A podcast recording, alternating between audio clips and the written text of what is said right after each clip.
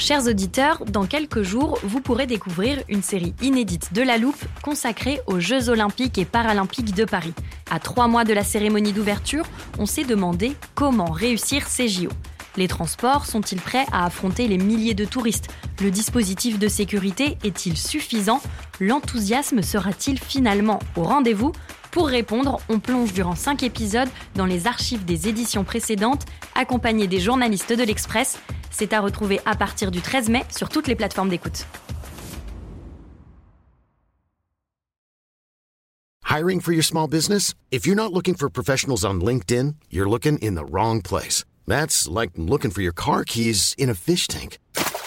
LinkedIn helps you hire professionals you can't find anywhere else, even those who aren't actively searching for a new job but might be open to the perfect role. In a given month, over 70% of LinkedIn users don't even visit other leading job sites. So start looking in the right place. With LinkedIn, you can hire professionals like a professional. Post your free job on linkedin.com slash people today.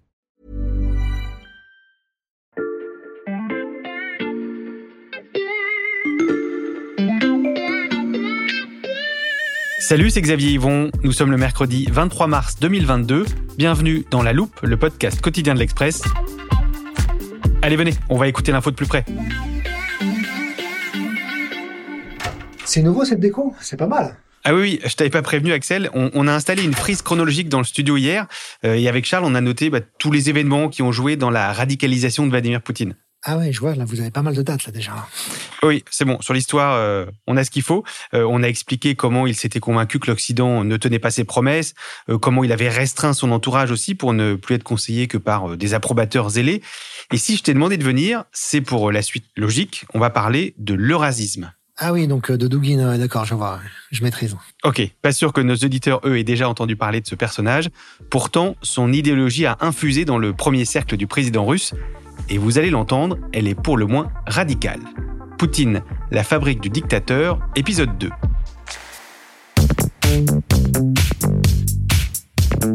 Vous venez d'entendre Axel Gilden du service Monde de l'Express et on est toujours avec Charles Haquet qui a rempli notre frise hier. Salut à tous les deux. Bonjour. Bonjour.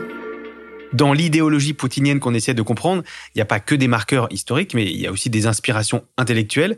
Tu, tu, viens de nous parler d'Alexandre Dugin, Axel. C'est qui? Alors Dugin, c'est un, c'est un idéologue, c'est un, c'est un philosophe, c'est un, c'est un penseur qui, euh, lorsque s'effondre l'Union soviétique, cherche à trouver une nouvelle pensée, un nouveau corpus intellectuel pour son pays. Et en fait, c'est à ce moment-là, tout le, tout le pays, toute l'Union soviétique, non seulement éclate, mais intellectuellement se trouve complètement démuni, à tel point que Boris Eltsine, le président d'alors, euh, réunit une commission d'intellectuels et de gens qui, pour leur demander de réfléchir à qu'est-ce qui pourrait être une alternative au libéralisme, hein, puisque le libéralisme américain, pour le faire court, triomphe. Et les gens cherchent et personne ne trouve en réalité sauf Dugin, qui lui euh, redécouvre une idéologie qui avait euh, disparu ou qui avait jamais vraiment fait florès. Donc il va ressusciter cette idée qui s'appelle le racisme. Ressusciter parce que donc c'est pas nouveau. Alors c'est pas nouveau, c'était en fait un courant de pensée qui existait dans l'émigration russe dans les années 1920 en Europe en particulier, et qui repose sur l'idée que l'identité de la Russie s'explique par sa géographie, mmh. parce que la Russie et l'Union soviétique, euh, par la suite, sont des espaces immenses qui ne sont pas protégés à leurs frontières d'ailleurs. Il n'y a pas de frontières naturelles à, à ce pays, euh, que ce soit à l'est, euh, bien sûr, avec la Sibérie ou, ou à l'ouest, avec l'Ukraine, puisqu'on est dans des plaines, et donc il faut soumettre les populations euh, barbares et, et, les dominer et les assimiler en quelque sorte à la civilisation euh, russe. Et c'est ça essentiellement. Et parmi ces populations, Axel, il y a les Ukrainiens. Alors oui, effectivement, les Ukrainiens qui sont considérés comme euh, des Russes euh, moins, moins, moins, en quelque sorte, et contre les Russes plus, plus, plus, que sont les Russes euh, de, de Moscou. Les Ukrainiens sont, on ne devrait pas employer l'expression de, de sous-peuple, mais ils sont, en, en, tout cas, il y a une hiérarchie dans la pensée eurasiste. Mm. Pour illustrer ça, je vais vous apporter un extrait de la pensée de Dugin pour essayer de rentrer un peu dans son cerveau, et voilà comment il voit les euh, Ukrainiens. Il écrit « Je ne suis pas enclin à diaboliser l'Ukraine, car cette partie des Slaves de l'Est, qu'on appelle les petits Russes, a historiquement prouvé son incapacité totale à construire un État.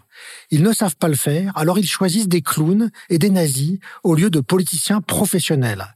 Et avec cynisme, il conclut, ils organisent la cruauté lorsqu'il est nécessaire de faire preuve d'humanité et de douceur. On a bien vu que l'humanité et la douceur étaient du côté des Russes ces jours-ci. Des clowns et des nazis. Et devinez qui reprend exactement ces termes dans ses discours pour justifier la guerre en Ukraine? Не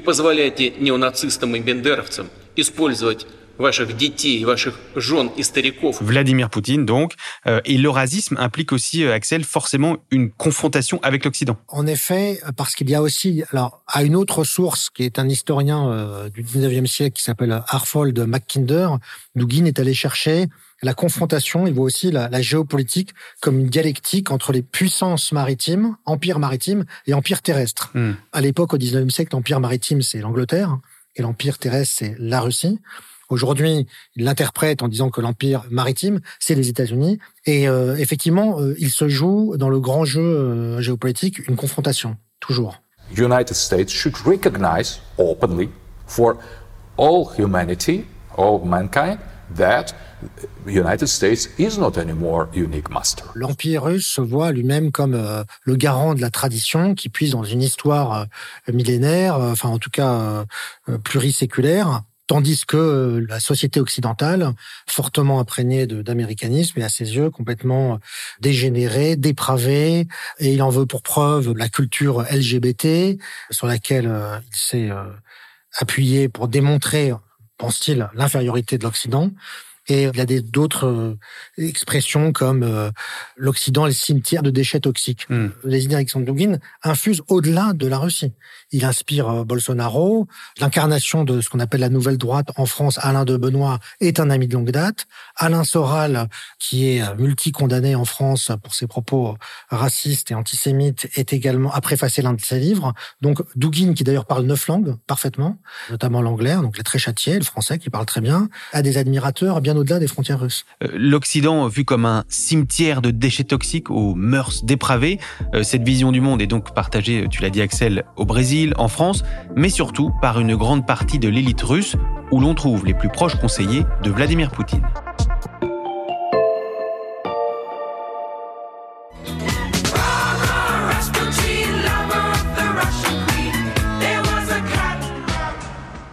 Axel, c'est pas un tout petit peu cliché d'écouter Rasputin dans un podcast sur la Russie? Un tout petit peu, mais c'est vrai qu'on pense à un conseiller en Russie et qu'on cherche à créer une image, ce qui nous arrive souvent en tant que journaliste, on tombe assez rapidement sur Rasputin, qui était donc le magnétiseur et le conseiller du dernier tsar, euh, Nicolas II. Et, et Dugin est vraiment le Rasputin de Poutine? Il est aussi proche que ça de lui? Non, parce que Rasputin voyait... Euh, Nicolas II euh, quotidiennement et sa femme quotidiennement. Mm. Non, euh, en fait, euh, Dugin n'a pas accès, comme on dit, au corps du, du, président, au corps, comme on dit, le corps du roi. En fait, il a jamais été proche physiquement de Poutine. Je pense aussi que Poutine, qui a une mentalité de, de guébiste, de KGBiste, est trop malin pour s'afficher avec lui. Il faut plus se voir comme un inspirateur, mmh. comme un idéologue, et voir que ses idées sont reprises par le premier cercle de Poutine, notamment par, par Narishkin, qui lui, pour le coup, est un véritable conseiller qui voit Poutine au quotidien. Narishkin, c'est le chef du renseignement extérieur. Mmh. Donc, pour répondre clairement, c'est pas exactement un conseiller, c'est un inspirateur, c'est un idéologue, et notamment, surtout d'abord, chez les Siloviki, c'est-à-dire les Siloviki, c'est ce mot qui désigne tous les gens qui appartiennent au ministère de force. Et en fait, c'est eux, euh, avec son école de géopolitique qu'il a créée dans les années 90, qu'il a d'abord approché et qu'il a d'abord influencé. C'était Mmh. avant, avant de s'adresser aux politiques, il s'est adressé aux militaires. Certains d'entre eux, donc comme Narishkin, par la suite sont devenus députés, voire conseillers de Vladimir Poutine. Donc, si je reprends notre frise d'hier qui est là, avec tous les éléments qui font que Poutine pense que l'Occident n'est pas digne de confiance, on peut se dire qu'au fil de ces années, les idées d'Alexandre Dugin, elles, se répandent en parallèle au sein des élites russes. Oui, absolument. Par exemple, il a prôné l'annexion de la, la, Crimée dès les années 2000, il parle de ça. Et on voit donc euh, la trajectoire des idées de Dugin rejoint la trajectoire politique euh, des idées des décideurs, et notamment de Vladimir Poutine, bien sûr. Ah, et puis euh, pour finir, je voulais savoir s'il restait un petit peu de place sur votre frise, Euh, oui, pourquoi? Parce que je voudrais rajouter la date de 2014. Ok, alors on a déjà l'annexion de la Crimée, mais, mais tu peux écrire en dessous? Non, mais en- il s'est passé autre chose en 2014, et c'est très significatif, c'est qu'il y a eu la création de ce que Vladimir Poutine concevait comme un marché commun, c'était l'Union eurasiatique. Mhm. Hein, voilà. Donc, il voulait que l'Ukraine soit dedans. L'Ukraine, bien sûr, ne, ne voulait pas y participer.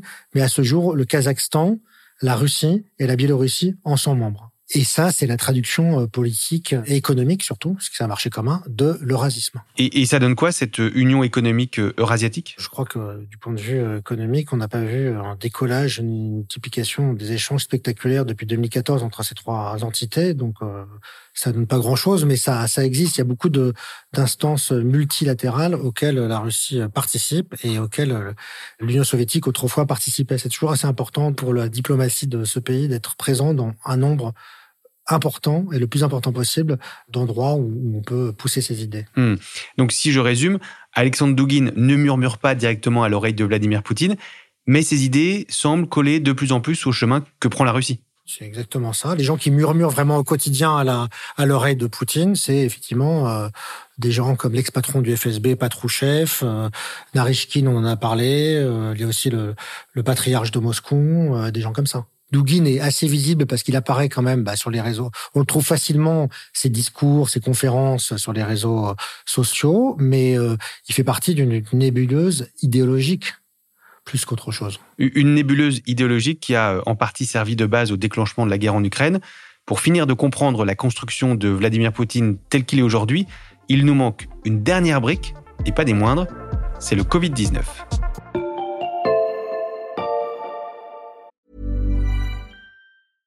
I'm Sandra, and I'm just the professional your small business was looking for. But you didn't hire me because you didn't use LinkedIn jobs. LinkedIn has professionals you can't find anywhere else, including those who aren't actively looking for a new job but might be open to the perfect role, like me. In a given month, over 70% of LinkedIn users don't visit other leading job sites. So if you're not looking on LinkedIn, you'll miss out on great candidates like Sandra. Start hiring professionals like a professional. Post your free job on linkedin.com/people today.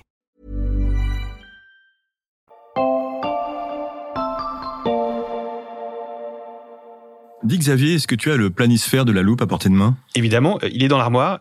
Attends, je vais le chercher. Voilà, tu veux nous situer quoi sur le planisphère? Eh bien, la ville de Valdai, dans l'ouest de la Russie, qui est située entre Moscou et Saint-Pétersbourg. Parce que c'est un lieu stratégique pour l'armée russe? Non, non, pas du tout, mais c'est là que s'est jouée une partie de la radicalisation de Vladimir Poutine Mhm. en 2020. Pourquoi? Parce que c'est là qu'il a passé l'essentiel de son année. Donc, euh, il s'est confiné là-bas, il était seul dans son palais, et il était très très difficile pour euh, ses proches et pour ses collaborateurs de le, de le voir. En fait, Poutine avait peur. Il avait peur du Covid. Je pense qu'il estime que le vaccin Sputnik n'est peut-être pas assez efficace pour le protéger du Covid. En, en tout cas, euh, pour le voir, ses collaborateurs devaient passer 15 jours à part, confinés eux-mêmes, s'asperger de produits aussi pour euh, se désinfecter avant de pouvoir lui parler. Donc évidemment, ça ne facilite pas la conversation. Par écran interposé, c'est pas la même chose, d'autant plus que Vladimir Poutine, c'est quelqu'un qui a une grande finesse psychologique et qui sait bien décrypter l'attitude et même la communication non verbale, les gestes de ses interlocuteurs. Et par écran, on n'a pas tout ça. On a donc un Poutine de plus en plus isolé qui voit de moins en moins ses proches, ses conseillers. Voilà, il les voit de, moins en moins. Même euh, Igor Sechin, qui est le chef de la holding euh, Rosneft, ne le voit plus. Donc tous ses proches ne le voient plus, ce qui veut dire qu'il a un niveau d'information qui baisse, qui s'étiole. Ça veut dire aussi qu'il y a de moins en moins de contradicteurs, de personnes qui sont capables euh, bah, d'émettre des objections euh, par rapport à, ce qu'il propose, par rapport à ses idées, par rapport à ses délires et à ses fantasmes. Et ça, c'est l'éloigne énormément de la réalité. Et c'est vrai que si on fait un parallèle historique avec Staline, c'est encore pire. C'est encore pire parce que Staline avait l'habitude de- d'inviter des gens dans sa datcha, dans sa résidence, de boire avec eux. Il y avait des connexions, il y avait des échanges quand même. Poutine ne fait pas ça du tout. Et, et si Poutine n'organise pas euh, des soirées où il boit des, verres avec euh, des proches, il fait quoi? Vrai qu'il est pas très festif. Euh, ben, Poutine, en fait, il se plonge dans les dans les livres d'histoire. Il relit les, les grands récits épiques. Il s'intéresse à la vie des tsars. Donc, il s'y compare un petit peu d'ailleurs lui-même aux tsars. Et ça veut dire aussi qu'il se déconnecte totalement du quotidien, il se déconnecte du présent. Poutine ne s'intéresse plus du tout à, à la gestion de l'État, par exemple les retraites, euh, le Covid, l'économie, euh, ne l'intéresse pas trop. La seule chose qui l'intéresse vraiment, c'est son projet politique, c'est son projet d'expansion, son projet de, vraiment de, de conquête. Moins de visites, plus aucun intérêt pour le présent. Euh, On peut dire que la crise du Covid a fait de, de Vladimir Poutine un dirigeant déconnecté de la réalité. Oui, c'est ce que les politologues que nous avons euh, interviewés appellent une dictature personnaliste. Mhm. C'est-à-dire, euh, tout le pouvoir revient entre les mains d'une seule personne. Les pouvoirs euh, législatifs, exécutifs, euh, donc politiques, militaires, tout se retrouve concentré aux mains de Vladimir Poutine. Autour de lui, il ne reste que, ceux qui sont représentatifs d'une tendance néo-impérialiste et qui prônent une religion orthodoxe nationaliste. Avec cette dernière brique de Valdaï, on a terminé de décortiquer ce processus qui a façonné le Vladimir Poutine que nous voyons aujourd'hui, celui qui attaque violemment l'Ukraine, qui brandit ouvertement la menace nucléaire et qui appelait la semaine dernière à purifier la nation russe en recrachant les traîtres comme des moucherons.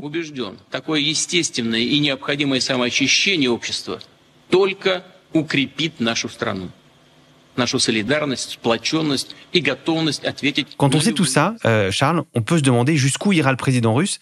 Toi qui as parlé à de nombreux spécialistes ces dernières semaines, quels sont les, scénarios qu'on peut anticiper? Alors, les scénarios, ils évoluent euh, un peu tous les jours, mais enfin, il y a en tout cas certains qui sont constants. Faire revenir l'OTAN aux frontières de 1991, je pense que quand il se lève le matin, Vladimir Poutine ne pense qu'à ça. Hmm. C'est vrai que certains politologues pro-Kremlin l'ont d'ailleurs euh, euh, dit récemment. Croyez bien que la demande n'est pas une blague, c'est sérieux, disent-ils. Ça reviendrait donc à restaurer la, la zone d'influence de l'époque de l'Union soviétique qui s'étendait jusqu'à la Pologne, voire la Roumanie. Donc ça, c'est la première option. Hmm. Une autre option serait l'invasion de la Moldavie, ce pays qui se situe à l'ouest de l'Ukraine et dont le nord n'est pas contrôlé par la Moldavie, parce que depuis euh, les années 90, la Transnistrie est occupée par des forces pro-russes et euh, récemment, la Transnistrie s'est d'ailleurs autoproclamée euh, indépendante. Mmh. Et on pourrait très bien imaginer que l'armée russe attaque donc la Moldavie, pour l'intégrer une fois qu'ils auront, euh, s'ils y arrivent, donc euh, contrôler le sud de l'Ukraine. Et le troisième scénario? Si jamais l'armée russe continue de s'enliser comme elle le fait actuellement, elle progresse lentement, mais elle s'enlise quand même beaucoup. Le moral des troupes est en train vraiment de faiblir d'après de nombreux témoignages. On pourrait très bien imaginer que Vladimir Poutine, exaspéré, lance une bombe nucléaire tactique, c'est-à-dire une bombe nucléaire mais de faible intensité, mais quand même une bombe nucléaire, mmh. balancée dans la mer Noire bah, pour vraiment créer un choc et euh, après et envisager peut-être une désescalade, mais en tout cas des négociations qui seraient un peu plus à l'avantage du chef du Kremlin. Hmm. Alors, ce dernier scénario est totalement glaçant, mais on a l'impression que, de toute façon, Poutine est un peu dépassé par les événements aussi. Je pense qu'il avait prévu une offensive très courte. Donc là, euh, il s'adapte à la situation et il est dans la surenchère. Il ne cédera pas dans ses objectifs et il continuera, quel qu'en soit le prix. D'ailleurs, c'est intéressant de constater qu'à l'époque où il était au KGB, euh, l'examinateur qui euh, étudiait son dossier avait noté qu'il avait un faible sens du danger. Et on a compris que dans une dictature personnaliste, le déclenchement d'un de ces scénarios ne reposait que sur la décision d'un seul homme.